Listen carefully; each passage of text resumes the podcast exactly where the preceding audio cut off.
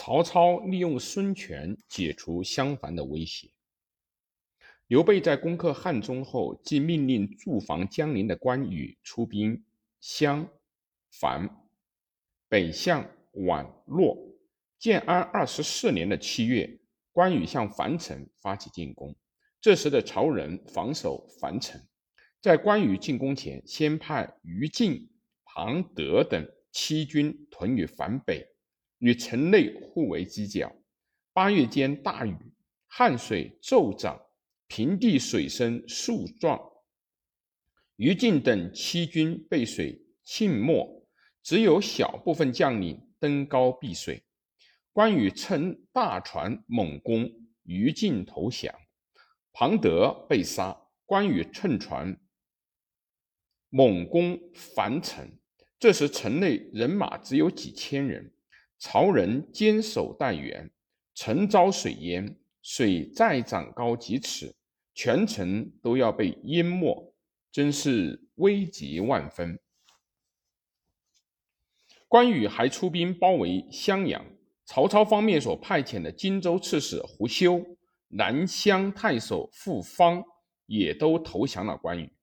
曹操听到襄樊战事不利的消息，他先派遣徐晃率兵屯聚宛城，待机反攻。自己也赶忙把主力从关中抽回，并且移驻洛阳，指挥襄樊战事。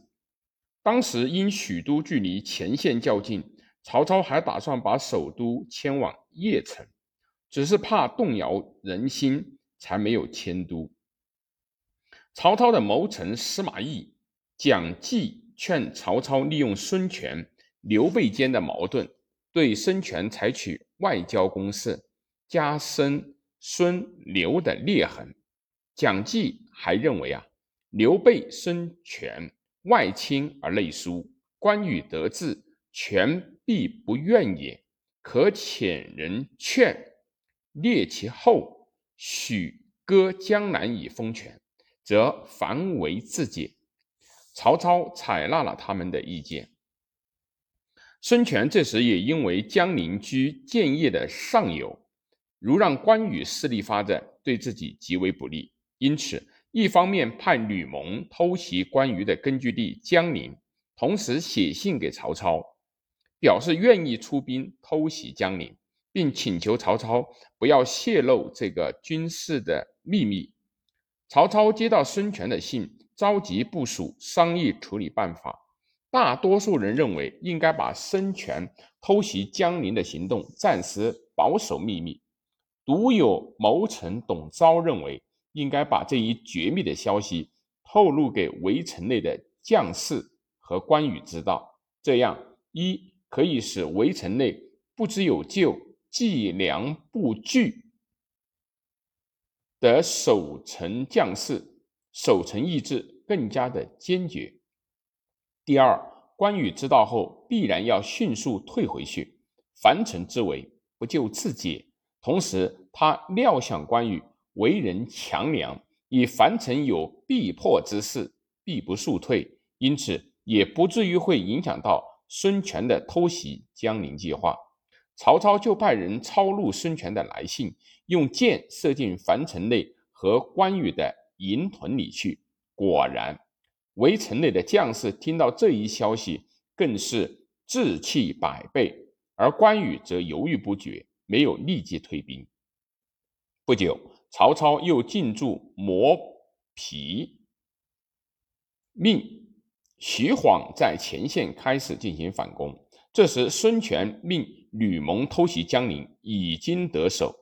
关羽获悉江陵失守，仓皇撤退。归路上全军溃败，关羽没到达江陵，就在十二月间被吕蒙所擒杀。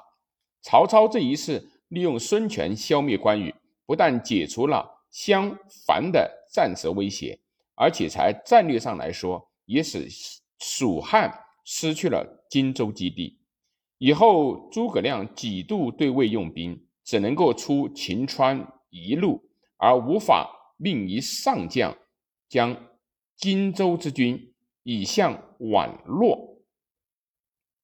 蜀汉两面钳制的攻势从此流产，这对于此后的魏蜀战争也有很大的影响。曹操在樊城解围之后，于建安二十五年的正月，又整旅从磨皮退到了洛阳。就在这一月二十三日，在洛阳病死。